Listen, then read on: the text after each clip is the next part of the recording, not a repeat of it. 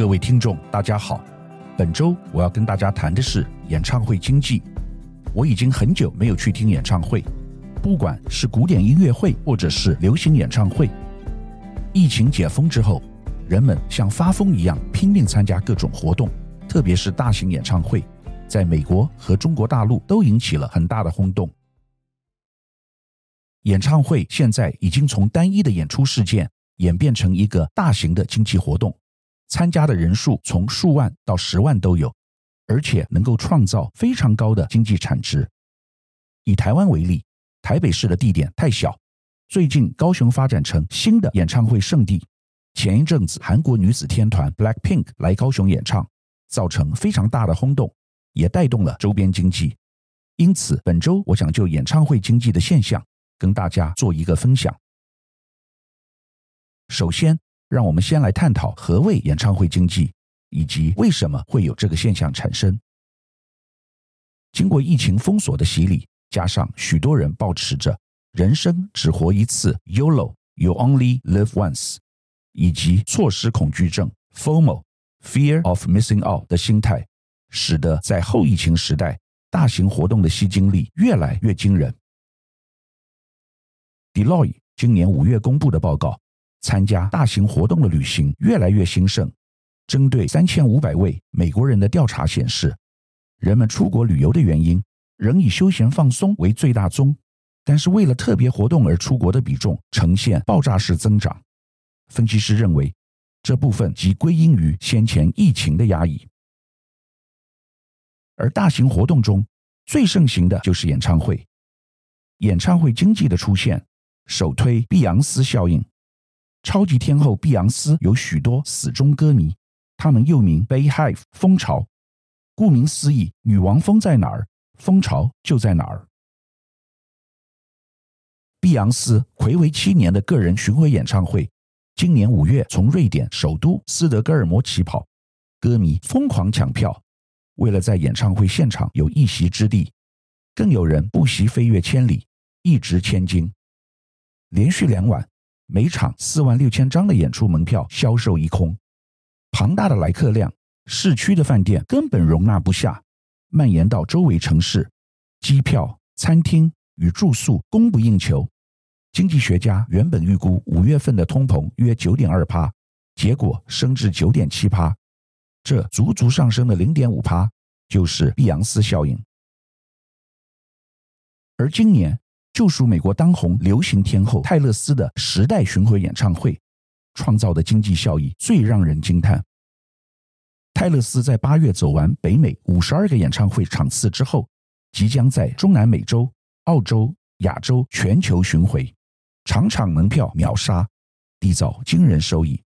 光是北美就渴望创造五十亿美元（约新台币一千五百一十八亿元）的商机，打败几十个国家的 GDP。除了演唱会本身票房收入，它所到之处包含餐饮、观光等费用，市场预估将可能成为史上收入最高的巡演，甚至有经济学家大胆预估，它带来的经济效益堪比办一场奥运。泰勒斯此次时代演唱会带来的经济效应，甚至引发美国联准会 Fed 的关注。Fed 在最新的合皮书中表示。泰勒斯在费城林肯金融球场的三场演出门票全部售罄。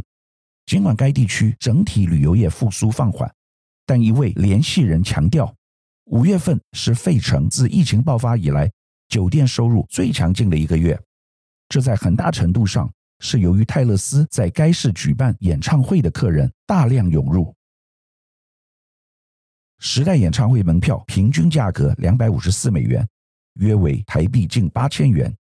以美国为例，每场平均五万四千名观众，一场门票可赚近一千万美元，也就是三亿台币。每位歌迷住宿、交通、饮食等加起来，粗估会花到近四万台币。根据 Booking.com 的资料，在一些城市，包括匹兹堡、明尼阿波利斯和堪萨斯城，酒店价格上涨了两倍多。在他巡回演出期间，包括匹兹堡在内的阿勒格尼县的酒店入住率接近一百趴，酒店预订平台因网络流量激增而一度崩溃。澳洲 Sky News 主播甚至说，泰勒斯完售的演唱会可以重振美国经济。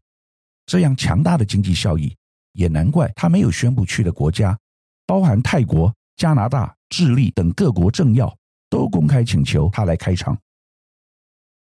结束北美巡回行程后，泰勒斯将在二零二四年二月前往澳洲开唱。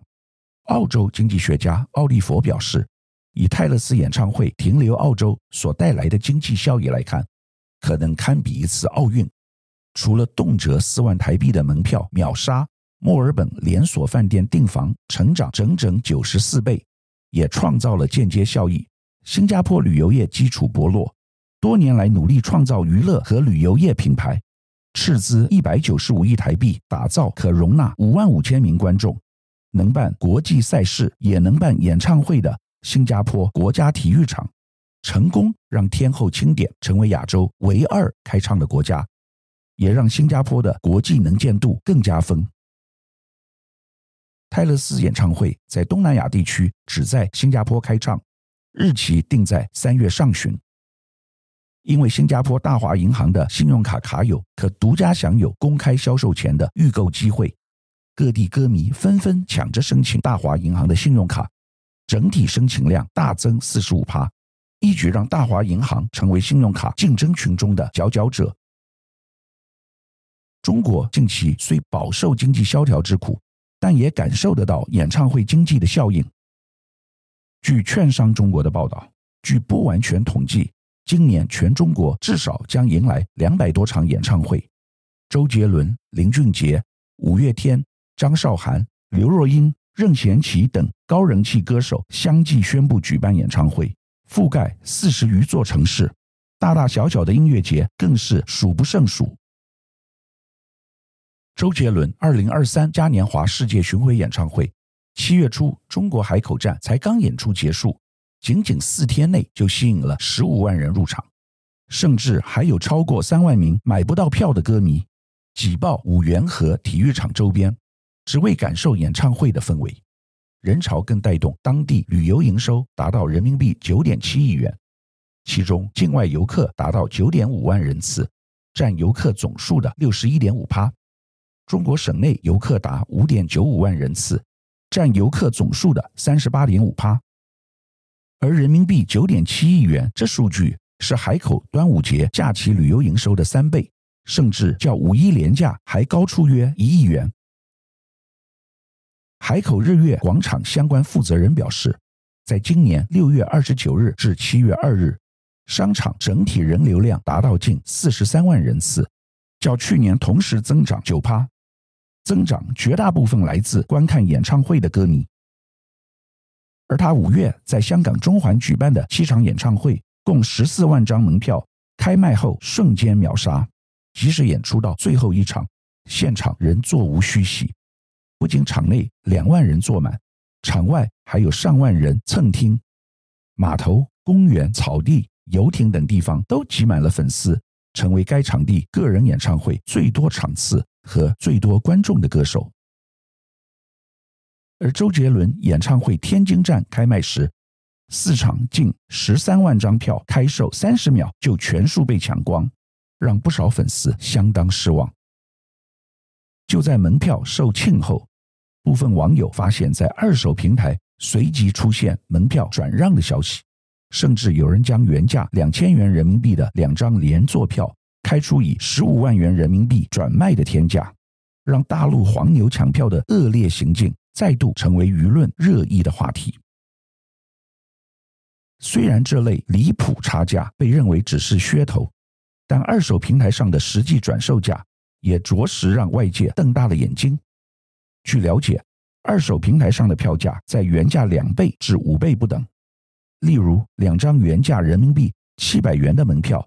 转让价达到两千元；两张原价九百元的门票，转让价达到四千元；原价两千元的 VIP 座位，一张要价达到四千元。一名黄牛透露，周杰伦演唱会票价溢价都很高，原价七百元的门票。目前单张售价达到两千一百元，也就是说，只要你抢到票，转手就能赚一千四百元。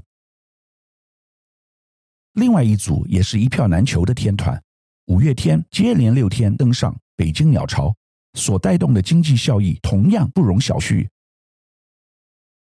华人第一天团五月天登上北京鸟巢，举办六场双主题演唱会，期间吸引六十万位歌迷共襄盛举。这也是五月天第七度在鸟巢开唱，累计二十场演出，动员两百万人刷新纪录，展现天团影响力，并为接下来的大陆巡回演唱会揭开序幕。除了一票难求之外，五月天演唱会的官方荧光棒也引起关注。买不到票或是无法到现场的歌迷，透过购买周边商品进行应援。销量最高的就是官方荧光棒，单价人民币一百四十元，卖了近六百万元。至于台湾，在疫情后也把握演唱会经济，接连邀请天团开唱。过去知名歌手演唱会地点首选为台北。但现在，在挥别疫情阴霾后，高雄市抢得先机，开启演唱会元年。试运主场馆最多可容纳五万人，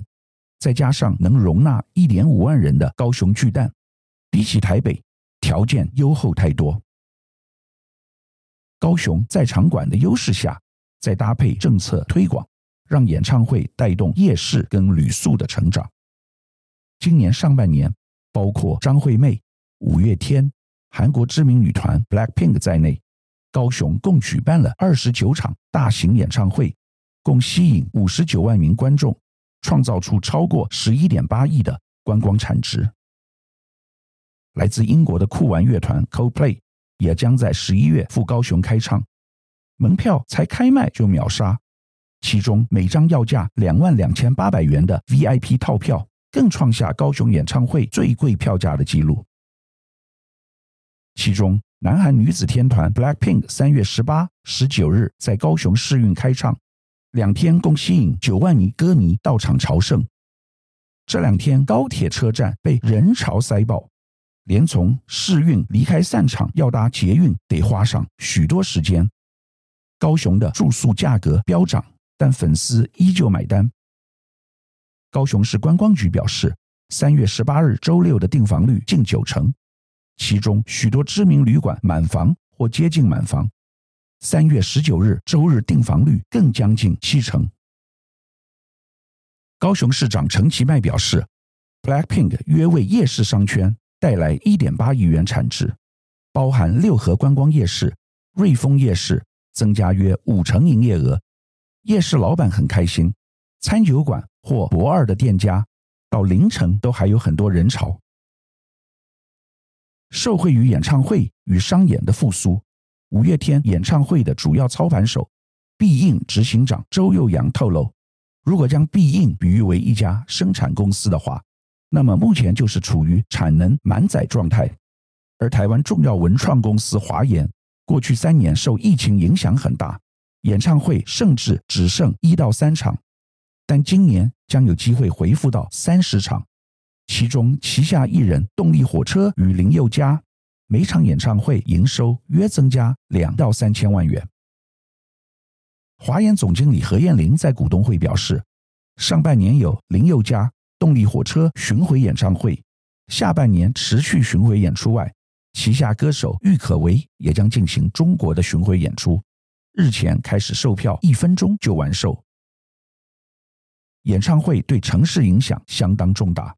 郭台铭五月曾在高雄演说，指高雄曾是世界最大的货柜港口、最理想的亚太货运中心所在地，但都不见了。但其实高雄这个城市正在转型，这个城市也正在起飞，产业与人口结构都跟过去不一样了。二零二零年下半年至今，共有六千亿投资资金涌入高雄，其中去年民间投资金额。达七百零八亿元，居全台之冠。国内外五星级饭店品牌不让台北专美于前，先后进驻高雄。二零二零年底，先是高雄万豪酒店开幕，紧接着二零二一年洲际酒店正式营运，二零二二年则有诚毅酒店加入市场，高雄日航也将在今年底开幕。预估到二零二四年底，高雄五星饭店总客房数将达一百二十万间。打破过去二十多年来国阳集团旗下高雄汉来大饭店独霸南台湾五星酒店市场的局面。商机所在，餐饮业者也加码布局，包括无印良品、藏寿司等连锁业者陆续选在高雄开出大型旗舰店。过去在高雄较少见的 Fine Dining 精致料理，更因为米其林指南扩及南台湾。逐渐崭露头角，像是国城建设投资二零二一年开幕的两家米其林一星餐厅 Liberty 成秀，米其林推荐餐厅 Mark LQ 都一位难求，许多新锐主厨也纷纷到高雄开店。高雄这个市场够大，自然有吸引力。Mark LQ 主厨廖伟霆指出，开店之初来客多半是年纪三十岁左右。曾在外县市工作、求学，深受社群媒体影响，重视生活体验的年轻族群。但近年高雄消费习惯改变，上门的客群年龄也有提升趋势，很多人带着家人来吃，结果爸妈成了常客。钱来了，人也来了。今年一到四月，高雄社会移入人口突破一万人。终止了高雄连续五年人口的负成长。高雄市经济发展局局长廖泰祥认为，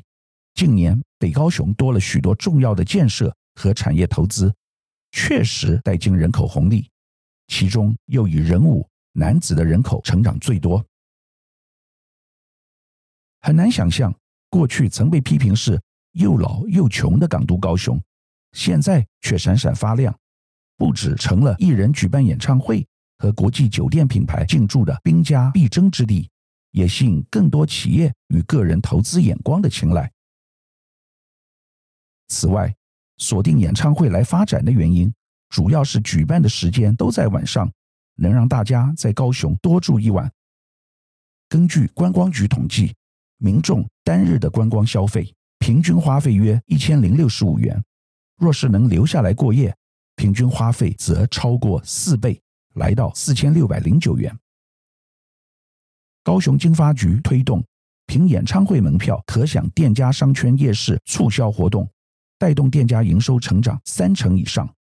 演唱会不仅让民众多了一项娱乐，也带动观光产业向上发展。高铁车厢满满的乘客，饭店爆满的订房，